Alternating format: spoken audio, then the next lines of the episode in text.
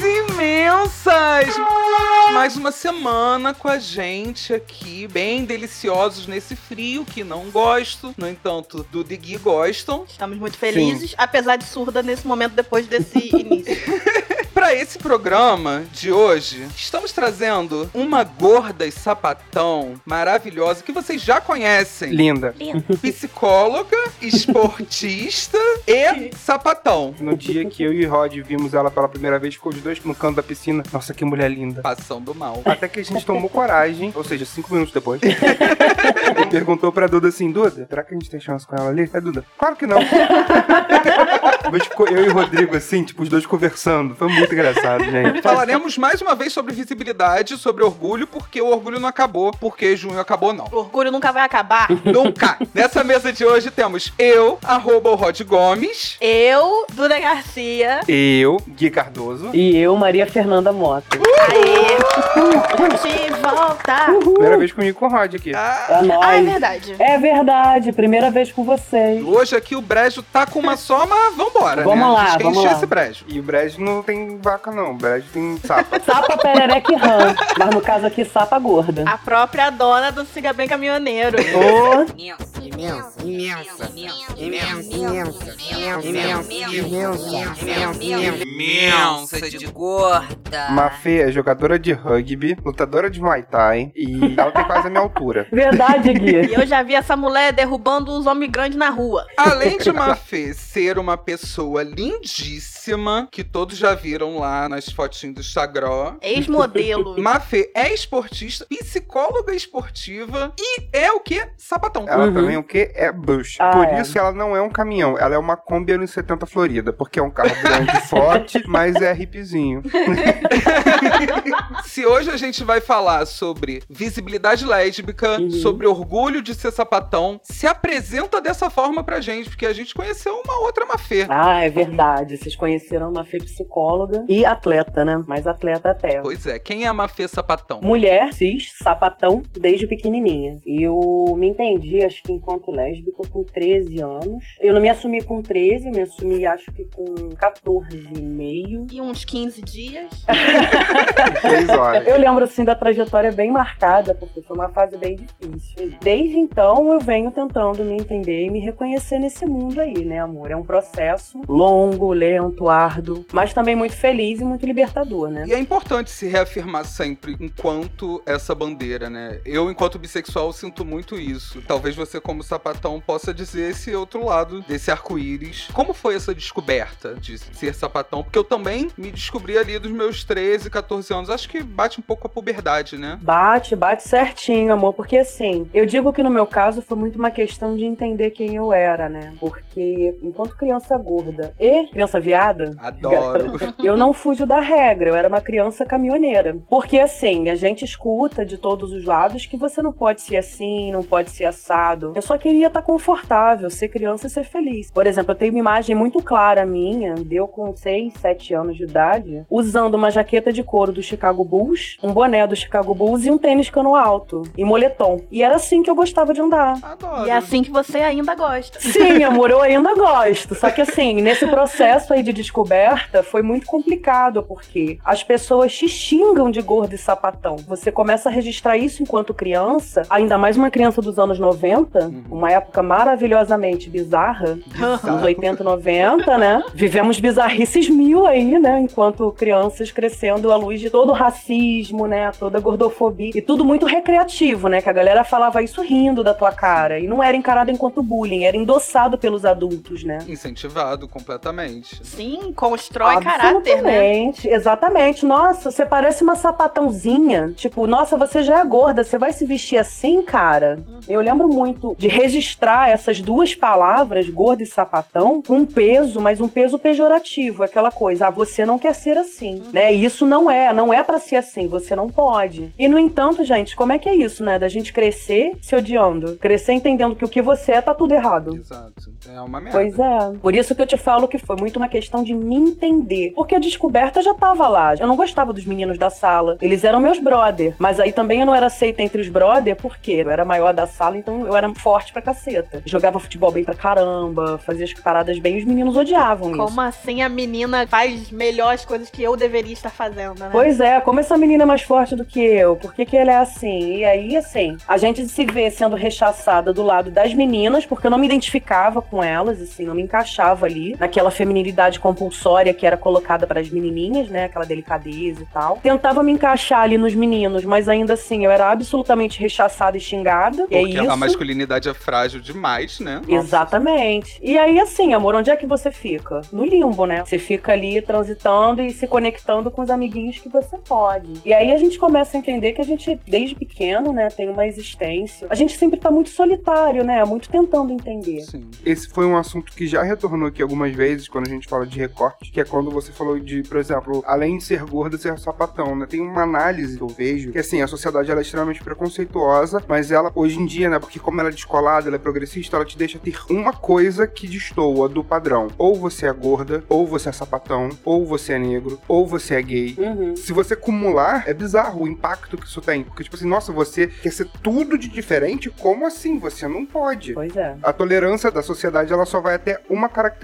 que destoa do padrão. Olha, eu nem sei se é tolerar, não, sabe, Gui? Eu não sei na experiência das pessoas que só entram em um recorte como é que é. Não acho que seja mais suave, mas ainda assim, como você falou, parece que a sociedade até olha pra você e fala: ah, tá, ok, beleza, você é só isso daí, tá tudo bem, a gente vai cair em cima de você, mas uma colher de chá. E quando você vai acumulando, não tem colher de chá nunca, porque são opressões de todos os lados, sacou? Sim. Você precisa trabalhar todo um contexto que quando você vai olhar na estrutura social como um todo, você tá amarrado, amigo. Você vai tentar identificar as opressões desde a infância e você não sabe de onde veio. Como é que você se tornou uma pessoa carente? Como é que você se tornou uma pessoa insegura? Você não sabe, cara. Porque foram milhões de microagressões e agressões autorizadas, né? Endossadas ainda e reforçadas ao longo de todas as suas experiências. Então eu acho que assim, a soma ela só deixa a parada mais pesada. Sim, sim, claro. A intenção da análise foi exatamente essa, dizer que rola isso, mas quando você começa a acumular recorte, não é nem progressão geométrica, é uma progressão assim, astronômica. Pois é. Porque você ousa ter mais de uma característica, é surreal. Né? Exatamente. É que assim, a coisa fica agressiva no nível que você vai cuidar de uma coisa, você acaba invisibilizando outra. Sim. E aí, quando você começa a trabalhar as coisas, e aí você acha que tá, não, beleza, já dei conta de ser gorda. E aí você vai parar pra olhar, você ainda tem que dar conta de ser sapatão, de estar no espaço X, Y. Por isso que eu falo que eu trabalho pra vida. Porque todos os seus recortes ali, todas as opressões vão aparecendo e você caceta de novo. Sim. Eu já disse até no programa do carnaval com a Jaque, eu não gosto do termo desconstruído. Uhum. Porque eu acho que quando você bota o particípio nessa palavra, você dá um fim nela. Tipo, pronto, já me desconstruí, acabou. Sim. Não existe isso, sabe? A gente tá sempre em constante evolução. É processo. É por isso que quando a gente vê uma pessoa, tipo um tio, você fala assim, ah, nossa, pô, nos anos 80, caraca, fazia isso, organizava isso porque a pessoa se desconstruiu até ali, findou a desconstrução e a partir dali não conseguiu mais acompanhar o ritmo, porque já estou desconstruído. Sim. Então, eu não gosto de entender esse termo como uma coisa que finalizou. Eu gosto de entender que é uma coisa que você leva pra vida. Eu sou uma pessoa extremamente ansiosa e quero terminar tudo. Mas sobre isso é uma coisa que eu tenho muito tranquilo dentro de mim, que a gente tem sempre que aprender um pouco mais. Com certeza. É o processo, né, Gui? Exatamente. Mas, amiga, se tiver uma imensinha aqui, Hum. não sabe se é sapatão, não sabe o que que tá acontecendo, conta um pouquinho sobre esse processo de descoberta pra você. Como você olhou pra mulher e falou assim, é isso que eu quero e vambora. Cara, então, eu tinha todas essas questões aí, aí você fica, ai meu Deus, o que que eu posso ser, já que eu não posso ser nada disso que eu claramente sou? Uhum. Cara, quando alguém falava, ah, fulano é seu namoradinho, eu cuspia. Eu tinha muito esse reflexo. é real, assim. Eu na minha cabeça pensava, mas ele é meu amigo, que nojo. E aí minha mãe falava, ah, fulano é seu namoradinho. Eu dava uma cuspida assim, eu não é. Cuspia. E aí, cara, eu lembro disso que eu fazia isso muito. E aí ela não entendia, porque eu ficava constrangida de falarem que fulano de tal é meu namorado, mas ao mesmo tempo, por exemplo, eu me forçava a gostar de um menino ou outro de boy band, assim. Porque eu nunca gostei dos Hansons, eu tinha tesão na Shakira, sacou? Bota fé. E eu comecei a identificar isso, gente, porque eu vi as menininhas gostando de ator, gostando disso e daquilo. E eu gostava, tipo, da Cher. Minha mãe é uma sereia, achava uma musa maravilhosa. Eu gostava da Shakira. Eu não tinha loucura nelas enquanto fã, sacou? Era uma coisa diferente. Eu admirava elas, né? Uhum. Eu admirava a professora Helena do Carrossel. Gente, eu gostava de novela mexicana. Eu admirava, tipo, a Thalia, a usurpadora. Então, assim, eu comecei a reparar que eu me conectava, né, com as figuras femininas, que eu sabia quem elas eram nos filmes e tal, e que os caras, pra mim, eram coadjuvantes ali. Era tipo, "Ué, quem é esse cara? Sei lá. E as amiguinhas, que eu via que, tipo assim, pros meus colegas era parceiro, ia lá, jogava videogame e tal, maneiro. Mas as amiguinhas, eu movi o mundo pra elas. Eu queria cuidar, né, me desdobrava. Era aquela coisa, ai, fulaninha de tal te ligou, ai, que legal, mãe. Ai, quero falar com ela. Então eu via que tinha uma coisa, assim, que me impelia mais, né, me puxava mais pro lado das meninas e tal. Construir um castelo de graveto pra se sentir princesa. Pois é, sabe? A bruxa. É, vou queimar a calcinha dela. Foi essas coisas assim, sacanagem. Vou coar café na calcinha, mas enfim. E os caras, gente, eu não queria fazer nada, sacou? Uma coisa que eu senti muito na minha infância e que eu vejo muitos relatos sobre isso Hum. é a questão do preconceito entre crianças mesmo. De tipo assim, descobrirem que você é lésbica ou acharem que você sente mais atração por menina do que por menino e aí as pessoas começam a se afastar. Chegou a acontecer isso na sua vida, de algumas meninas se afastarem de você por sentirem alguma vibe diferente? Eu lembro disso ter acontecido na segunda ou terceira série. Eu ficava sempre muito isolada, sempre ficava com a galera mais awkward, sabe? Aquela galerinha que tava sempre no canto, os excluídos. Nós. Todos nós. Porque assim, eu me sentia melhor com eles, assim, eu era um pouco mais aceita, digamos assim. Eu já não gostava de mim, eu já não me aceitava, eu acho que com 8, 9 anos de idade. Bizarro. Porque além desse rolê todo, né, de não poder se vestir assim, se assim, se assado, a minha mãe mesmo, ela não enchia o meu saco com relação à roupa e nem nada, ela deixava eu me vestir do jeito que eu queria. Mas a questão era o entorno. Era, né, as criancinhas, o colégio, quando não me deixava, em vez de vestir, né, uma é short saia, que eu tinha pavor daquela porra, eu queria usar bermudão de jeans que os meninos usavam. E minha mãe forçou a barra lá no colégio e falou: olha, ela vai usar isso porque ela gosta. E eu usava. E algumas meninas não falavam comigo. Assim, se tinham 10 meninas na sala. Amei sua mãe, amiga. Não, minha mãe é pra cima Sim. mesmo nesse Não, sentido. a mãe dela é maravilhosa. Ela, por exemplo, não discriminava assim, se eu queria brincar de X, Y ou Z coisas. Ela nunca impôs nada disso, não. Mas assim, eu senti essa discriminação principalmente a partir dos 11 anos. Aí que o bagulho começou a pegar na puberdade. E é bizarro, né? Porque você tá começando a tentar entender o que, que tá acontecendo com o seu corpo, você não se entende direito, você não sabe o que tá acontecendo e tem toda aquela pressão do lado de fora, né? Sim. Se você já falou como é que eram com as suas amigas, como é que era o bullying na escola, você tá falando que a sua mãe te apoiava na roupa que você queria vestir, mas quando a verdade veio à tona, como aconteceu? E apesar dela me incentivar muito, não me incentivar, só me deixava na minha. Ela tentava incentivar, por exemplo, maquiagem, né? Uma coisa ou outra assim. Sendo que eu não odeio maquiagem, eu não detesto, mas eu não ligo. Uhum. Eu não sei fazer aquelas maquiagens maravilhosas. Eu sei passar um negocinho e pá, tá tudo certo. Se você quiser, eu te ensino, amiga. Eu aceito workshop. Se quiser, a gente fala depois ali no inbox.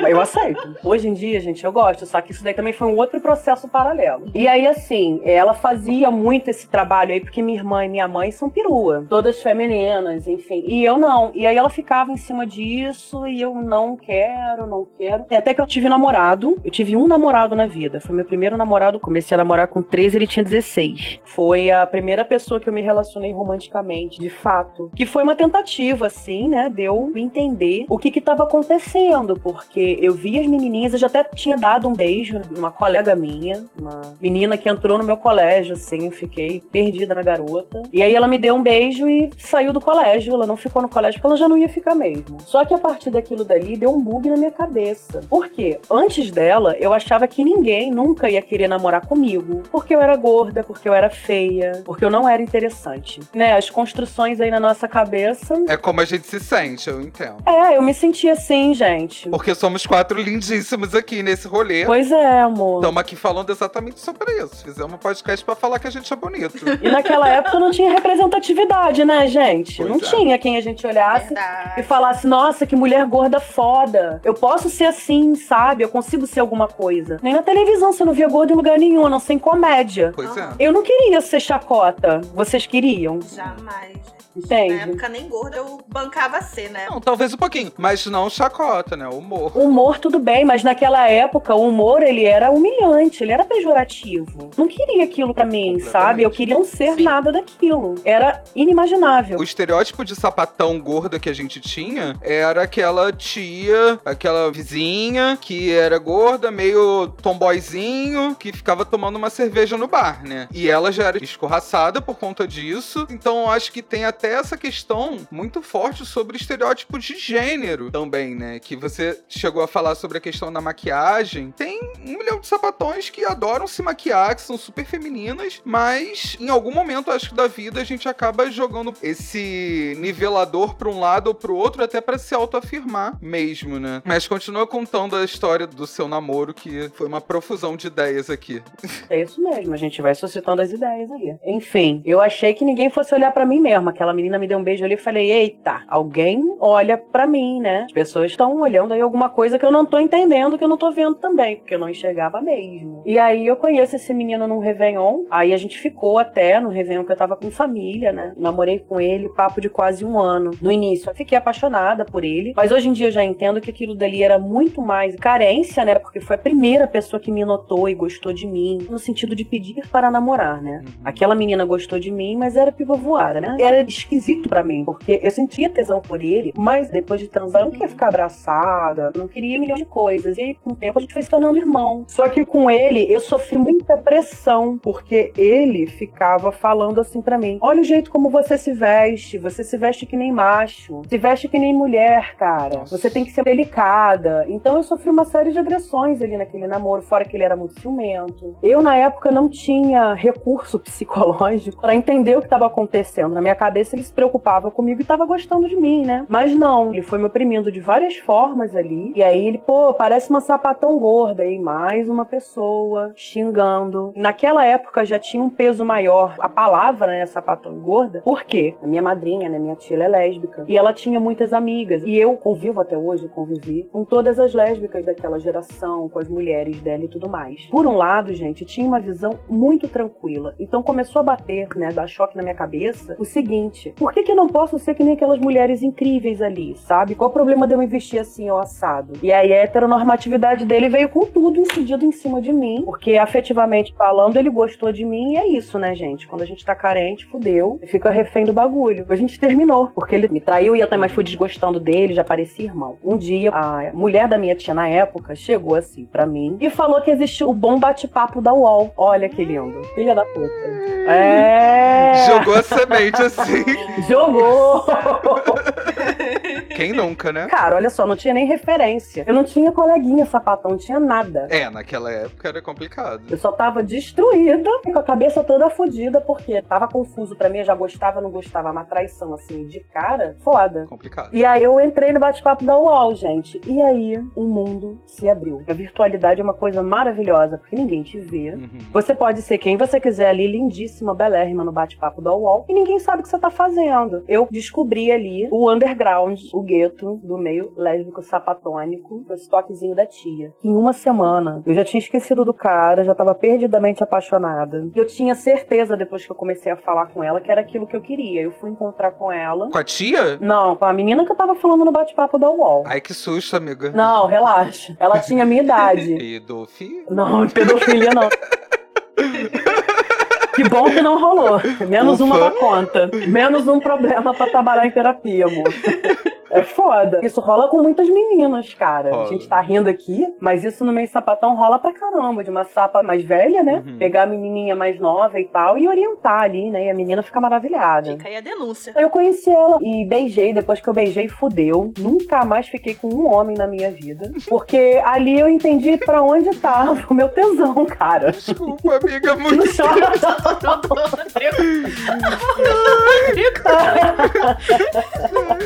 Eu fiquei com a minha primeira namorada em menos de um mês. A gente já tava namorando e eu fui me assumir, cara. Sapatão, né, amigo? Pois é. Encostou. Amigo, isso aí é, é sapatão culture. Eu falei que eu sou sapatão raiz, amor. Em menos de um ano eu tava com um anelzinho no dedo de compromisso. Anel de coco. Se não for de coco, nem vale. De coco. Olha, eu já usava o anel de coco, assim. Nem foi anel de coco de compromisso, não, amor. Foi aquele de, aquele de latão mesmo, sacou? Eu não preciso de uma namorada para usar o meu anel de coco, tá? Com licença. Não, eu uso ele independente. Isso daí é a marca da mulher sapatão, né? Uma das. A outra é a unha curta. Minha unha também é curta, né, amor? Ela só fica grande quando eu tô solteira. Ou seja, sabemos que Mafê, o quê? Está namorando. Tô, tô namorando agora. E a minha unha também, ela se permanece curta por causa do rugby, né, amor? Porque não dá pra jogar rugby com unha grande. é foda. verdade. A minha unha é curta porque rou, mas eu também falo que é porque eu trabalho com cozinha, mas na verdade é porque na hora de enfiar no cu, machuca às vezes. Pois é, rasga. Porque o chupacu está aqui. Não, eu gosto da minha unha também. As pessoas, inclusive, associam isso a uma sexualidade que não é minha. preconceito. né? Preconceito. Se bem que eu uso brinco, você não. A gente foi pra São Paulo. Quem comprou bijuteria no Brás? Não fui eu. Com é certeza, ele adora um verdade, anel. gente. Ele voltou cheio de coisa, botou no Instagram e tudo. É, e roubaram. Ah, Não tudo, né? Roubou só a pulseira maravilhosa que coube perfeitamente no meu Ah, braço. puxa. Que muito triste. Eu usava munhequeira, essas coisas, de rock, de esporte também, eu jogava basquete, handball. Mas pulseira, pulseira, pulseira, eu nunca tive uma que eu olhei. E sabe quando dá um match? Uhum. Foi a primeira pulseira que eu consegui fazer isso na vida e foi roubada. Poxa vida. E se você é uma loja de pulseira e de bijuteria, Não, não, não. pode mandar mimos em pra gente. Arroba imensa pode ou imensa pode. Arroba gmail.com. A gente vai deixar aqui embaixo as medidas do braço do Gui. Também quero. especializem-se, mandem, fazendo favor. Faremos os recebidos, faremos fotos profissionais, né? Ainda ganha divulgação com modelos. Quatro modelos lindíssimos.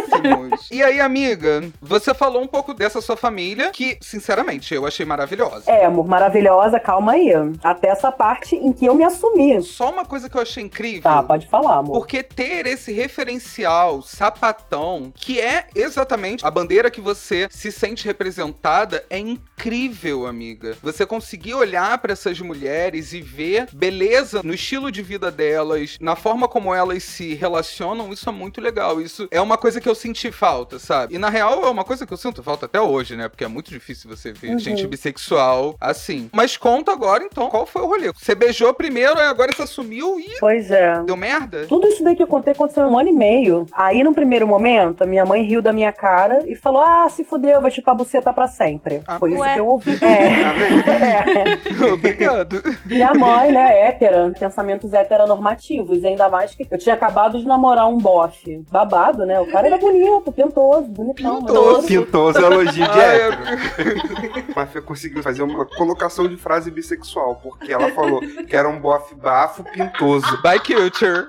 Pois é, amor. É porque o restante da minha vida, enquanto sapatão, assim, nessa primeira infância sapatonística, né, da adolescência, eu só andava com viado. Então, assim, o jargão, trejeito foi coisa que eu fui ali agregando, porque tinha muito isso. Eu tinha tia sapatão, né? Foi o primeiro brejo que eu conheci, que eu fui acolhida. Mas, assim, a minha tia, cara, ela atualmente tá com quase 70 anos. Então, como é que eu, com 14, 15 anos, ia andar com brejo de mulheres tão mais velhas, É sacou? verdade. Elas foram muito referência e apoio nesse primeiro momento em que eu me assumi. Porque eu me assumi primeiro pra minha tia. Ela brigou comigo, tá? Não Nossa. foi tranquilinho Como assim. Sim. Medo. A primeira coisa que ela falou pra mim é assim, cara, eu não quero isso pra ninguém, porque assim, ela tem 60 e poucos anos agora, ela foi sapatão nos anos 60, 70. Ah, bosta. Pois é, sabe? Elas são da linha de frente, rapaz. Elas tomaram porrada, elas tinham que se chamar de amiga, tinha que usar todos aqueles códigos, né? Tipo, não podia falar que era sapatão, é sindicato, Não tava sabendo milhões de outros códigos aí que eu posso trazer aqui. A gente conhece o Pajubá. Traz o dicionário sapatão. Sim, a gente precisa expandir aí o vocabulário. Antigamente você falava que você era entendida, você falava que você era do sindicato, você falava uma série de coisas. Tem jargões assim, dá pra montar. Gente, eu adorei o sindicato, porque é super discreto fora do meio. Atual. Depois do trabalho, todo mundo bebendo ali, não sei o que lá. Ah, ela é de onde? Ah, ela é lá do sindicato. Amor, eu vou achar que é do sindicato de verdade. Quem sabe do rolê? Mas era assim que elas falavam. Eu tava sentada com as minhas tias bebendo e eu ouvi elas falarem exatamente isso. E não, fulano é do sindicato. Amiga, se eu usar é apropriação cultural, Aí eu já. eu vou falar que todo mundo é do sindicato. Porque eu adorei. Não, pode usar, amor. Ainda vou me sentir trabalhador.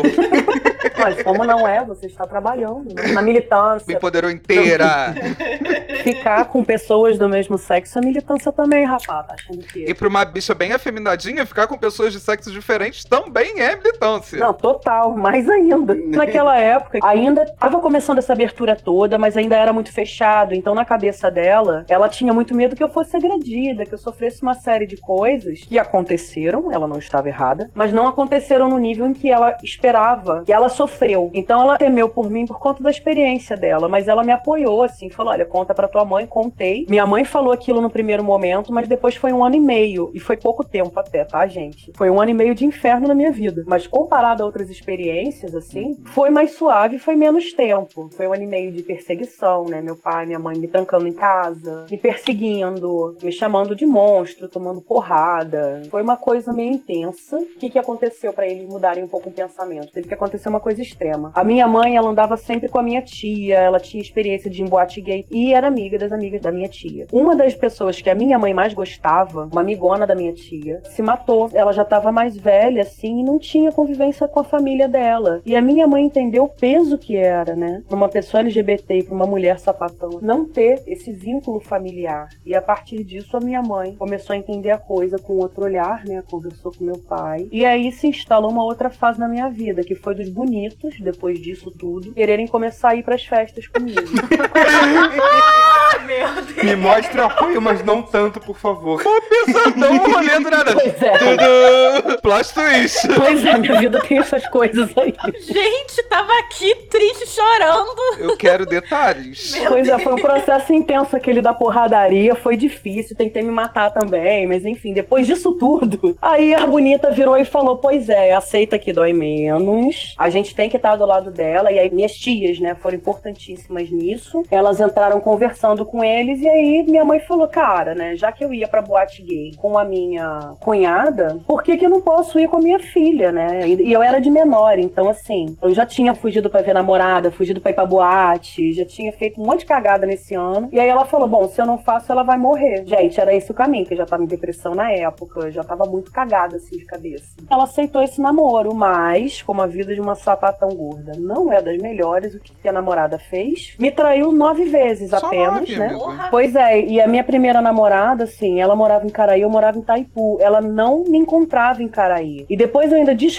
que ela nunca falou pras pessoas que eu era namorada dela. Foi um ano de namoro, Gente. sem ninguém saber que eu era namorada dela. Essa primeira namorada? Foi minha primeira namorada, já me invisibilizou total, assim, porque quem vai namorar a gorda? Porra. Horrível. Um dia eu fui na casa de um dos meus amigos, daqui de Caraí, e aí tinha uma menina lá que estudava com ela. E a garota veio conversar comigo. Poxa, oi, tudo bem? Você que é Maria Fernanda, amiga da. Exposição aí. E aí eu falei, não, ela não é minha amiga, ela é minha namorada há um ano. E a garota fez uma cara de tipo, chocada. tum. Mas a garota não era assumida ou ela só não te assumia? Não, ela era sumida, caminhoneira Zona Master, meu amor. Naquela Ah. época eu não era caminhoneira. Naquela época ela era surfistinha. Momentos, né? Naquela época de andar com aqueles tênis Digimon, sabe? De bermudão. Ai, eu amava isso. E eu já toda massacrada pelo meu ex, eu andava de sainha. Com ódio no coração, mas eu andava de saia. A força do ódio. Amor, eu fui me feminilizando na força do ódio. Eu descobri que ela tinha me traído porque a menina ficou assim, passada, e a menina tinha conversado comigo, gostou de mim. Ela falou: Olha, tem que te contar uma coisa. Aí a menina me revelou que já ficava com ela há uns seis meses, que ela já tinha ficado com outras oito meninas, assim. E foi assim que eu iniciei a minha vida sapatão. Problemas resolvidos com a não monogamia, no entanto, é o quê? Comunicação. Né? Comunicação e assumir a pessoa que está contigo. Sim. É reflexo de uma gordofobia que é um preconceito dentro da própria comunidade LGBT. Você acha que isso passou, amigo? Ou você acha que essa ainda é a realidade da comunidade? Na minha experiência pessoal, isso ainda é realidade da comunidade LGBT, sim. Porque eu achava lá atrás que no momento em que eu tivesse me assumido, entrasse pra comunidade, isso ia ser diferente. Mas isso não foi diferente nos meus outros relacionamentos, não todos, né? Mas nos relacionamentos que se seguiram naquela idade. Eu ia pra boate naquela época em que tava muito em alta as meninas, né, subirem no queijo e ficar de top na boate. Porque a boate era quente pra caralho. Qual que você ia? Quero endereço, porque talvez também fosse. Cine Ideal, eu ia pra Bunker. Meu rolê era mais teatro de sé, meu rolê era mais. Acústica. Amiga, eu peguei a abertura do acústica enquanto boate, então assim. Eu ia na Volúpia, Buraco da Lacraia. Nunca fui, sou doido pra ir. Ah, eu quero ir no dia que o mundo voltar a existir. É um bafo. Sim, tem open bar. Inclusive tem drag gorda lá. O Bianco, né? Precisamos chamar ele pra esse programa daqui, hein? Eu te fiz essa pergunta sobre a gordofobia dentro da comunidade LGBT,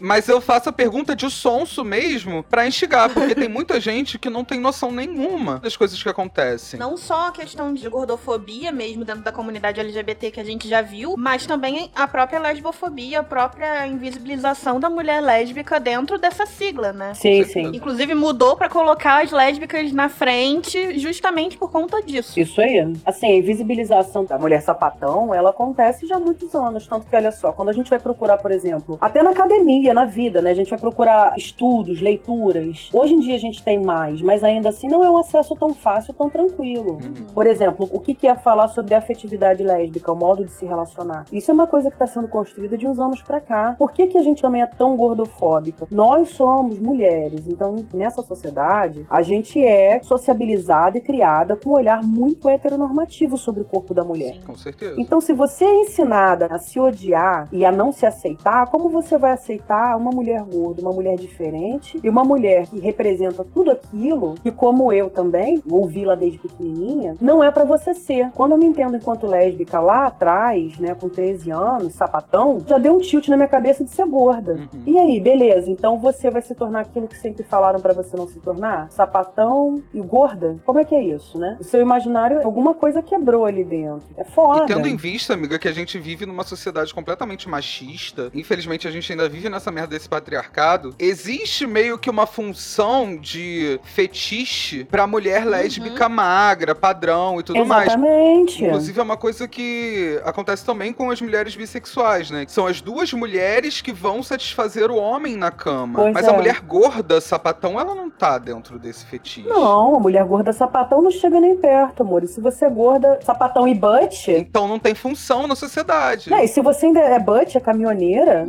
aí você tá no supra-sumo da parada. Aí você é realmente aquilo que falaram pra você não ser. Quando você vai em festa, quando você vai em palestra, quando você vai em coletivos, né? Você vê que quem tem lugar de fala, quem tá de frente, quem são as caras do movimento, não é a mulher gorda e sapatão. Não é a gorda sapatão e butt, não é a gorda sapatão e negra. Não é, não é. A gente se sente até mal de estar em determinados espaços. Eu me sentia mal de estar em boate. Sim. Chegou uma hora que eu parei de ir, porque é foda você ir pra boate e aí reforçarem mais uma vez que você não é desejada. Tipo assim, todo mundo pegava todo mundo, até as meninas que não tava dentro de nada, de padrão nenhum, só que era magra, era desejável. Uhum. Eu ficava a noite inteira sem pegar ninguém, não fazia nada, e eu não entendia o que estava acontecendo. Então, na minha cabeça, obviamente, eu sou feia, eu sou horrível, e eu não posso ser assim. Esse lugar aqui não é pra mim. E eu ia embora. A questão não necessariamente é você tem que sair pra beijar alguém, mas é você não ter essa possibilidade, né? Exatamente. A gente fala um pouco sobre isso no episódio 4, que é o único gordo do rolê. E aqui você reforça essa fala, né? Trazendo essa questão da comunidade LGBT. É muito isso. E assim, eu fico arrepiado só de pensar nesse rolê. Porque é um bagulho que a gente sofre, tipo, todo dia. E é muito ridículo. Por trás de toda a estética, sendo ela qual seja, existe uma pessoa. E as pessoas, elas se limitam a interagir com outras pessoas, a conhecer outras pessoas, outros corações, outros corpos, outras mentes, por conta de uma casca do que a gente veste. Pois é. Padrão, né? Isso é muito pesado, muito degradante e isso atrapalha muito no nosso processo de entendimento enquanto pessoa LGBT. O meu, assim, ele foi um peso extra. Eu fui traída e não fui assumida. E assim, eu via isso se repetir com várias meninas. A pessoa gorda até podem te beijar na balada, mas é no cantinho escuro, É no Uhum. final do rolê. Longe dos amigos. no banheiro, não assume namoro com você, não te apresenta pros amigos. Quando você tá no seu ciclo de amizade, nunca te apresentam ninguém, nunca pensam em você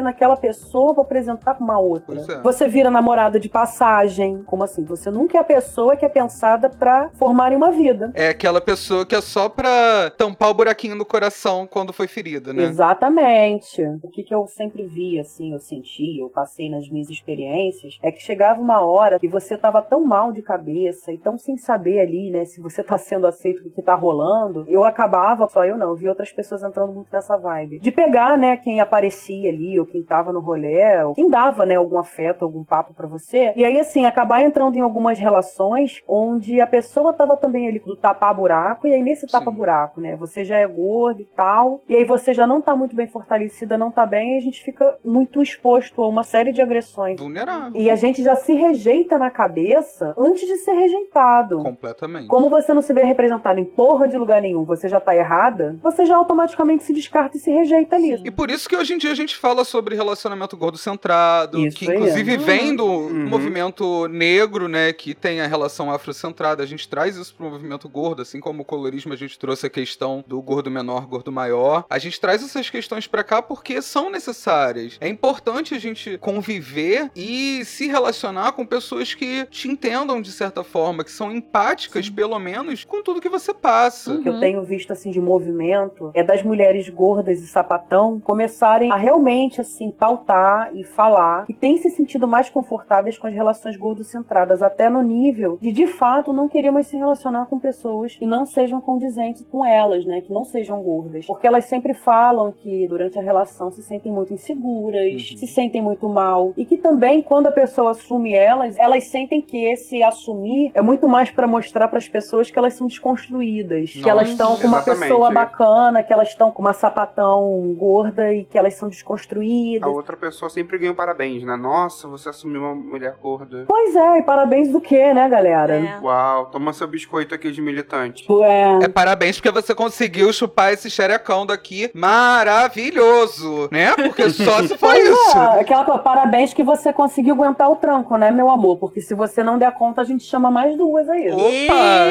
E aí a gente entra numa questão de não monogamia, que não é esse episódio. Mas terá um sobre uma fe... Existe uma fetichização da mulher gorda lésbica. Tanto que se você jogar isso no Google, a primeira coisa que aparece são justamente os sites Sim. envolvendo. Pornografia. Ainda assim, existe um padrão que, assim, às vezes as mulheres que estão ali no vídeo nem são lésbicas, são Uhum. inclusive héteros. Rola né? muito isso dentro da questão da crítica da pornografia, principalmente da pornografia lésbica, porque não é voltada para o olhar da mulher lésbica, é voltado pro olhar do homem O hétero. que, que nessa sociedade não é voltado pro olhar do homem hétero? Sim. Exatamente. E nem só hétero, não, amiga. Não sei, hétero é o olhar do homem. Porque a gente vive uma comunidade LGBT que é GGGGGGG, né? Exatamente, a gente é invisibilizado de tudo quanto é tipo, gente. Olha só, até produção de filmes. Uhum. Eu participei, por exemplo, na faculdade de pesquisas voltado para a comunidade LGBT, mas só tinha falando da experiência masculina, do gay masculino. Sim. Feminino ninguém queria falar. Quando a gente vai falar hoje em dia sobre afetividade feminina, o modo da mulher se relacionar, agora que a gente tá entendendo algumas coisas. Exemplo, no mundo hétero, é impensável ou é esquisito você ser amigo do seu ex e da sua ex, né? Enfim. No meio lésbico, isso é uma coisa comum.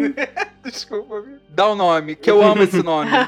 o rebuceteio? Isso deveria ser estudado pela NASA. Porque se as Pois pessoas é, conseguissem entender o rebuceteio, muitas questões sociais do mundo seriam resolvidas. Nossa, gente. Eu já tomei isso pra minha vida. E o rebuceteio, assim, você não necessariamente, quando você é amigo do seu ex da sua ex, você precisa também querer pegar, sacou? Com certeza. Por quê? É uma pessoa que foi importante pra você, fez parte ali da sua vida, pô, você amou, você gostou. E a afetividade com a mulher lésbica, como é que acontece? Mulher sapatão. Você é amiga, cara, da sua namorada. Não tô romantizando e falando que é pra gente ser amiga de todo mundo, não, né? Pessoas tóxicas que fizeram mal a gente e tudo mais, a gente não precisa se manter ali naquele nicho. Exemplo, ó, eu fui casada oito anos. Eu sou amiga da minha ex-mulher. Cara, ela foi uma mulher importantíssima pra mim por oito anos. Ela não me fez mal nem nada. Como é que eu vou apagar essa pessoa da minha história e da minha vida? Não vou. Ela é minha amiga. É uma questão de maturidade, né? Exatamente. Mundo hétero, escutam. Se ela precisar de algum apoio, de alguma coisa, eu vou estar lá por ela. E se a minha namorada atual, né, falar assim, ah, você não pode ser amiga da sua ex-mulher, eu falo cara, paciência. É importante você entender e aceitar a minha vida como ela é e como ela foi. Não tem nada a ver com aquela coisa de mulher, tem que acolher, papapá, porque são muitos modos de se ser mulher. Uhum. Mas o modo de sentir, de se afetar, é um outro estilo de afetividade. Não tem nada a ver com esse olhar heteronormativo. Essa construção toda, galera, essas discussões aconteceram de uns anos pra cá.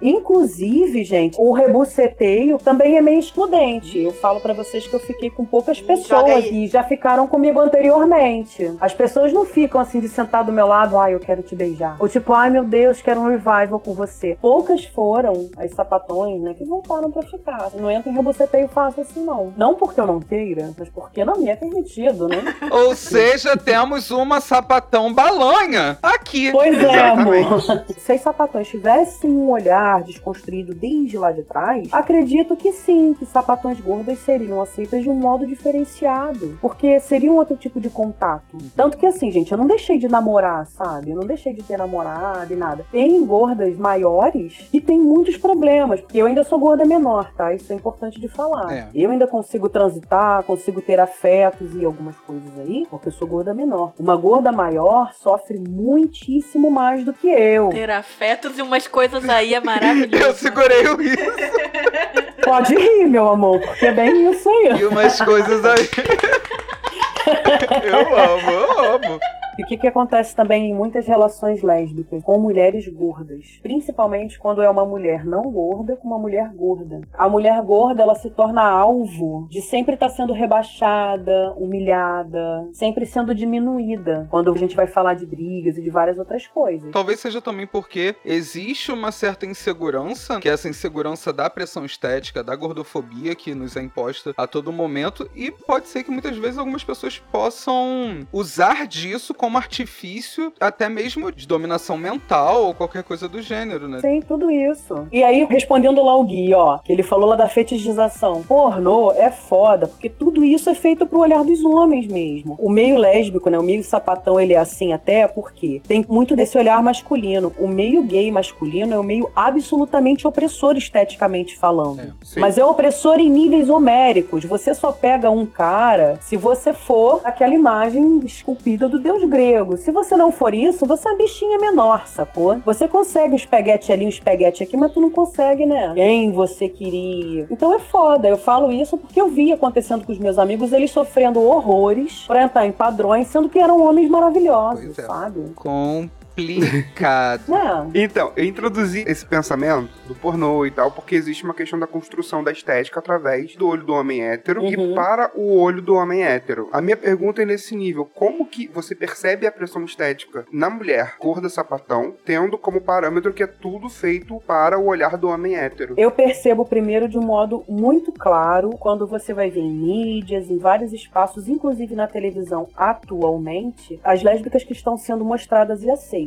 É um padrão visivelmente heteronormativo. É, a gente não vê uma Fabiana Carla, a gente não vê uma Cacau Protásio fazendo um papel de lésbica, né? Não só isso, sendo lésbica, não é nem papel. Uhum. Eu tô falando assim, se assumindo, estando na mídia e tendo espaço. Se você for no Instagram e jogar sapatão, né, e você entrar nos Instagrams que só tem fotos de afeto feminino, papapá. Some na magra. são voltados pro público gay, tá? Só menina magra e padrão, né? Ou aquela padrãozinha, né, de bonezinho, pá, né, lésbico, com uma menina super patricinha, ou duas super patricinhas. Eu costumo chamar, assim, é uma coisa pejorativa, desculpa, gente, mas que eu trago da faculdade, que eu chamo das iguais. Eu tenho essa teoria, assim, que as meninas padrão, elas tendem a ficar iguaizinhas ao longo do relacionamento. Mas isso acontece com um monte de gente, amiga. Inclusive, casal de homem gordo. Fica todo mundo igual. Tem uma hora que você não sabe mais quem é quem. Inclusive, já fui.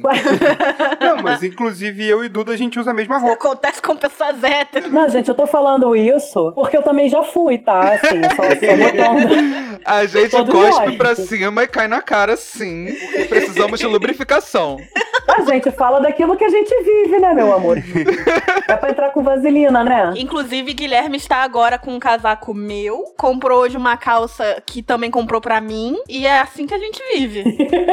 Mas aí a gente vê assim, quando você vê em revista, quando você vê em filme, em todos esses espaços de representação. Eu lembro, por exemplo, muito emblematicamente, acho que foi uma capa da Veja, sei lá do que, que foi, que a chamada era homossexuais, enfim. E aí era a imagem, né, daquele macho alfa, porém gay, Uhum. e daquela mulher feminina hipersexualizada, né, porém lésbica, mostrando, olha, eles são gays e lésbicas. E aquilo dali, né, é todo um discurso, todo um modo de ser que vem sendo produzido ao longo dos anos. Se no olhar masculino ser gorda não é bem quisto, você ser sapatão e gorda, pior ainda. E aí você se torna xingamento, sacou? E você é persona não grata. Mas se você for uma sapatão desse jeitinho aqui, aí você pode falar que você é, você pode transitar nos espaços, você pode ser aceita, digamos assim. Vão te tolerar. Se for desse jeitinho e tal, inclusive você pode beijar uma amiga comigo, você pode beijar minha namorada comigo. Isso. Eu posso beijar sua namorada com você. Se você for do outro jeitinho, Gui, você toma porrada. Exatamente.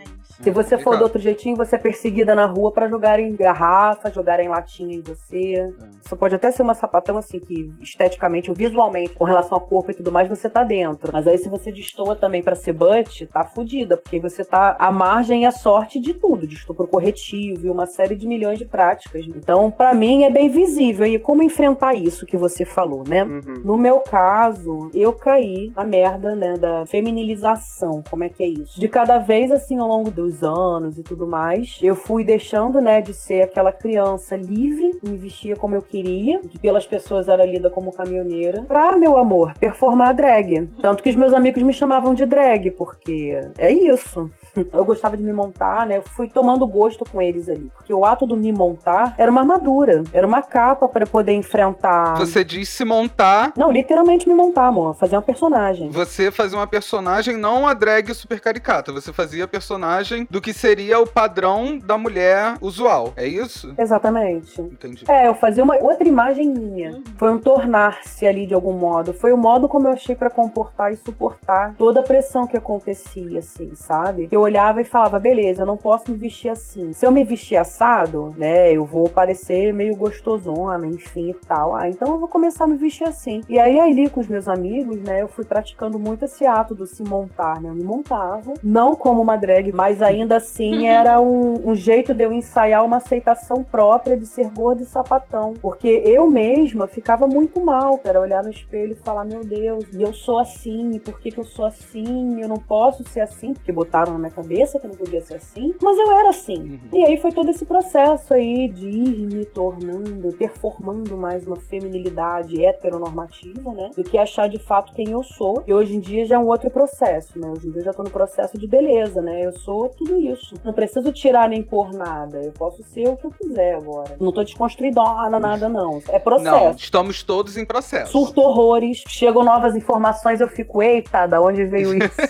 Eu acredito que até o Imensa seja um pouco de reflexo disso, porque eu acredito que tá acontecendo um boom no movimento gordo. Acho que as pessoas gordas estão começando a ter alguma voz, finalmente. De alguma forma, pelo menos a gente tá lutando por isso, a gente tá botando a nossa banha, o nosso peso pra que isso aconteça. E aí a gente tá vendo agora que novos padrões estão sendo estabelecidos, né? Exatamente. E dentro do movimento lésbico, Hum. esse padrão gordo lésbico existe? Olha, amor, eu não diria ainda que tá construído ou estabelecido, não, mas eu acredito que é uma coisa em construção, até porque, infelizmente, todos nós estamos sob o sol do bonito capitalismo que vai capturando a porra toda e transformando em coisas, né? Uhum. Tá rolando sim captura, tem um jeito aí de ser sapatão e gorda, mas é aquele jeito que a gente sempre vai falando. Você tá no Instagram, não tá, amor? Uhum. Então, assim, a gente tá acompanhando os padrões sendo formados ali, né, cara? Então, aquele estereótipo de sapatão gorda de lá da minha infância, que era a tia, a vizinha, ficava tomando uma breja no bar com os amigos, ele continua sendo rechaçado, continua sendo preterido, continua sendo deixado de lado. É isso? Continua assim, elas continuam sendo invisibilizadas. Estão ganhando cada vez mais espaço, né? E falando e chegando aqui. Mas ainda assim, são as mulheres, né? São os sapatões que sofrem mais preconceito, que tomam porrada. Porque a mulher sapatão e caminhoneira, ela é a linha de frente, amor. Uhum. Tá na cara, tá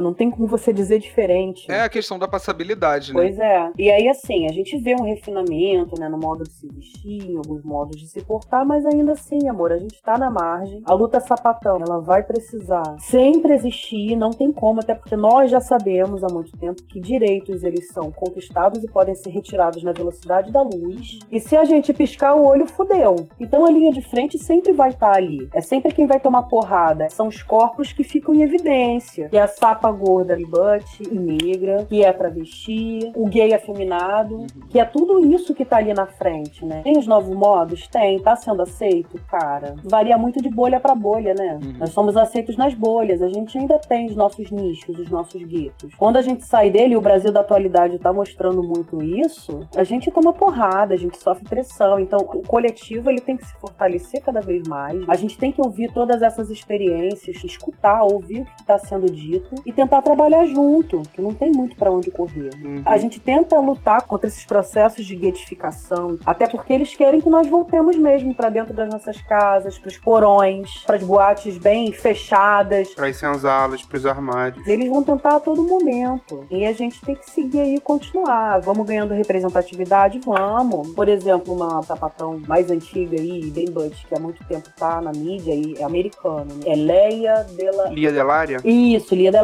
Você vê a luta ali dela desde sempre. Porra, a mulher é uma profissional incrível e tudo mais. E ela foi ganhando projeção dos anos pra cá. E olha só a vida da mulher e toda a obra da mulher e tal. E ela não pode parar de lutar. Tá sendo capturado? Tá novo? Tá, mas e aí? Para os ouvintes, a Lia Delária é a atriz que interpreta a Big Bull em Orange is the New Black. Ela mesma. Aqui no Brasil a gente tem, por exemplo, a Angela Rorô, que apesar de ser uma musicista incrível, os primeiros contatos que eu tive com a Angela Rorô foram sobre piadas com o fato dela ser lésbica. Sim. Eu fui começar a entender quem era a Angela Rorô e ela é uma figura, assim, absurdamente incrível e e maravilhosa dentro da música popular brasileira, sabe? a mulher sapatão e lésbica vai sendo muito invisibilizada e jogada de lado. Isso é uma coisa que é dita sempre, a gente precisa reforçar, é que o afeto entre duas mulheres, ele é de fato muito potente, muito revolucionário, sabe?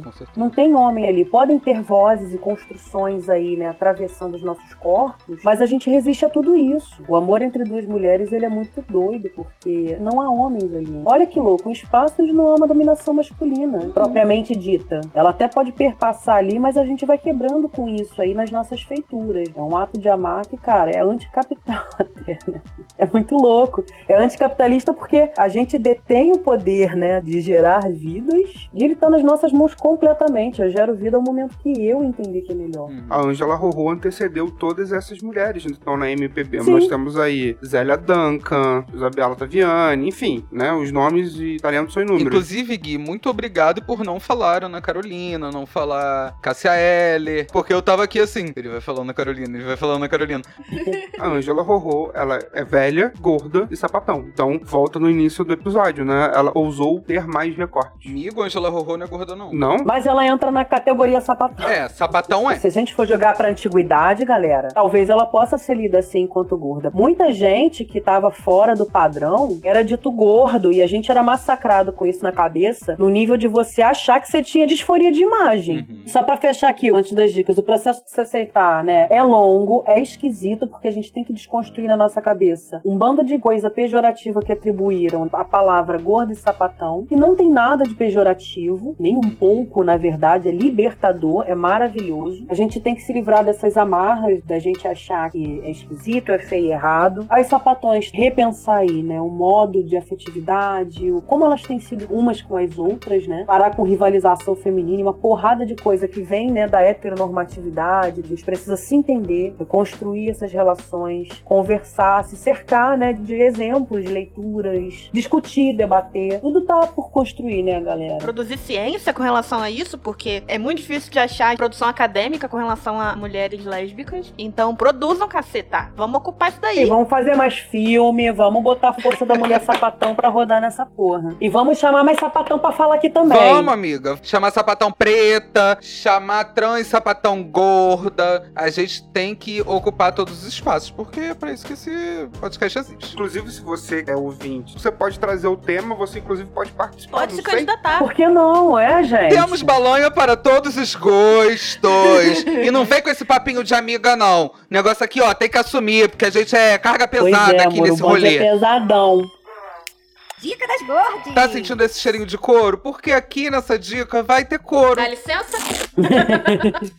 Velcros. Vai ter brejo, vai ter rebuceteio, vai ter tudo o que você quiser. Começando com Mafê. Mafê, qual a sua dica de hoje? Ó, a minha dica de hoje é pra que vocês sigam a Jazz Hipólito, da Gorda e Sapatão. O site dela é www.gordesapatão.com.br. Hum, tem até site. A galera vai botar depois aí pra vocês o Instagram dela. Foi a primeira sapatão gorda que eu comecei a seguir. Sigam, essa mulher é foda. Das primeiras aí na luta, viu? A falar, a botar a cara no mundo. Importante. O arroba dela é Jazz, J-E-S-Z-Z-I Hipólito.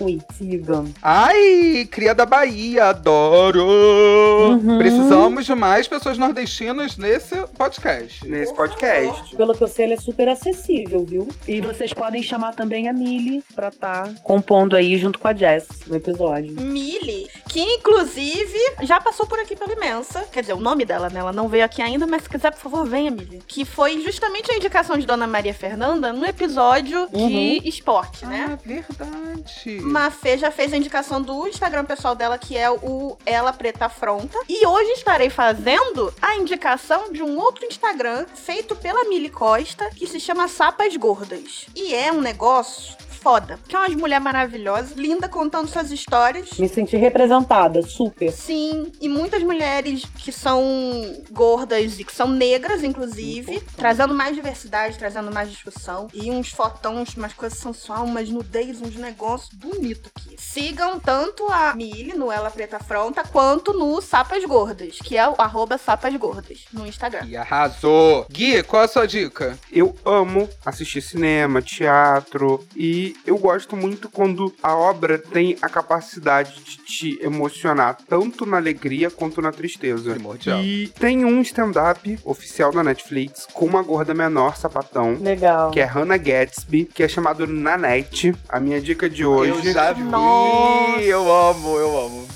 Você ri, ri, ri, daqui a pouco chora. E daqui a pouco ri de novo. Ele é completo, ele consegue trazer essas emoções pra você. E, enfim, a mensagem é maravilhosa. Traz a história dela de uma maneira Inclusive, foda. o motivo pelo qual ela colocou na net é perfeito, que é o fato dela sempre dar um nome da namorada que ela tá na época, antes dela escrever o show. é maravilhoso, é perfeito, é sensível. Assistam na net, no Netflix. Rod, qual que é a sua dica? Acho que só está faltando a sua pessoa neste momento. O meu é um clássico por motivos de ajudou muita gente nesse Brasilzão aí de meu Deus, né? Canal das Bi. Criado por uma mulher sapatão e hoje em dia gerenciado e à frente uma outra mulher sapatão. Então, assim, é muita sapatão falando sobre todas as siglas. Falando também sobre gordofobia, também sobre capacitismo. Elas tentam falar sobre tudo. Hoje em dia, o canal ele é levado pela Fernanda Soares e pelo Herbert Costa, mas foi criado pela Jéssica Tawane, que também era mulher gorda sapatão. Então, assim, é um prato aí pra vocês verem o histórico desse canal. Não precisa nem começar só de agora. É. Porque elas produzem muita coisa, desde minissérie, fazem tagzinha de comédia, falam de forma militante e firme ao mesmo tempo. E didático. Pois é. É muito É completo. E através deles, assim, desembaralhou a cabeça da minha ex-mulher pra parar de encher o saco dizendo que eu era hétera. Meu Deus. E é canal das bi com dois E. Não é canal das bi de bissexual, não. É canal das bi de AB. De bicha! Vai estar tudo lá, marcado no nosso cotidiano Stories. Tem lá nos nossos destaques de indicações. Então não precisa ficar anotando correndo, que vai estar tudo lá no nosso Instagram, que é arroba imensapod. Essas foram as dicas. Mafê, meu amor. Diga, amor. Platônico, pois muito sapa. Muito obrigado por mais uma vez estar aqui com a gente, por construir todo esse episódio com a gente. É muito importante pra gente ter essa representatividade, não só aqui na voz, levantando a bandeira, mas construindo tudo junto com a gente. O imensa sobre isso, o imensa sobre construir. E você é uma balanha, você é uma imensa maravilhosa. Imagina, E foi uma honra estar agora com você de verdade no episódio.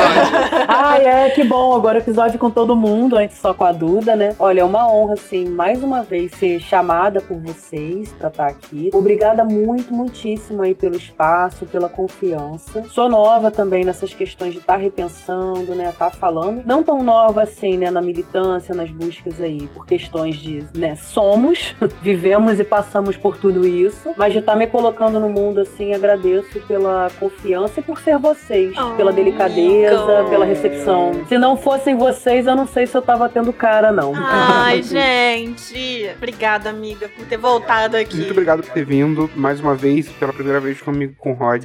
Muito obrigado por tudo que você falou. Eu achei que foi incrível. Você conseguiu deixar uns pensamentos assim, num jeito assim, caraca, mano, tá acontecendo. E está aberto pra sempre. Quando você quiser voltar a falar qualquer coisa, vir aqui falar uma merda qualquer, você pode vir falar uma merda qualquer, que está sempre aberto pra você, meu amor. Ah, o que vocês quiserem chamar, tô aí, galera. Tamo nas paradas. Então, Mafê, aproveita e diz pra gente onde que a gente te encontra nas redes sociais, nessa internet aí. Vocês me encontram no Facebook, no Instagram é Mafê, underline, Mota com dois T's. E Duda, onde que a gente te encontra? Estou, como sempre, no arroba DarkDuda no Instagram e arroba psi.eduarda Garcia. No Facebook é Eduarda Garcia. Parou de jogar Merge Dragons, amiga?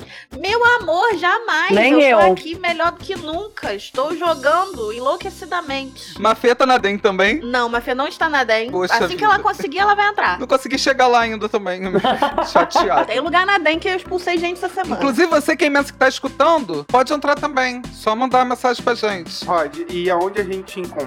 Todas as minhas redes são arroba Gomes, inclusive agora estou no TikTok. Tenho estado bastante no Twitter. Tenho visto pouca gente gorda no Twitter, só aquela galerinha ali que todo mundo já conhece. Vamos fazer uma gordosfera mais robusta naquele Twitter? Tudo arroba Rod Gomes, inclusive imensa também é arroba imensa pod, então vai lá. E Gui, qual é o seu Twitter e quais são as suas redes sociais? No Instagram e no Twitter como arroba GuiMR Cardoso. No Facebook é Guilherme Cardoso. E só pra te aproveitar o gancho que o, o Rod falou do Twitter do Imenso, no Instagram é arroba imensapod. Tem o e-mail que é imensapod.gmail.com. Você quer mandar um e-mail pra gente? Quer fazer uma parceria, patrocinar o Imensa, perguntar endereço pra mandar brinde? Andar mimos. Manda GIF de gatinho também, pode ser, não tem problema. E, gente, não esqueça, pra relaxar nessa quarentena, bebam bastante água de coco, Fique em casa. Façam terapia. usem camisinha, Lava as mãos. O útero é meu e ninguém manda nele. Fixem vitamina D. meditem. Dá umas alongadinha. Dê na cara de alguém. Chupa uma buceta. Disse tudo! Chupa! Xoxota. Demasiada. chupa xoxota Chupa é uma coisa Não no tempo.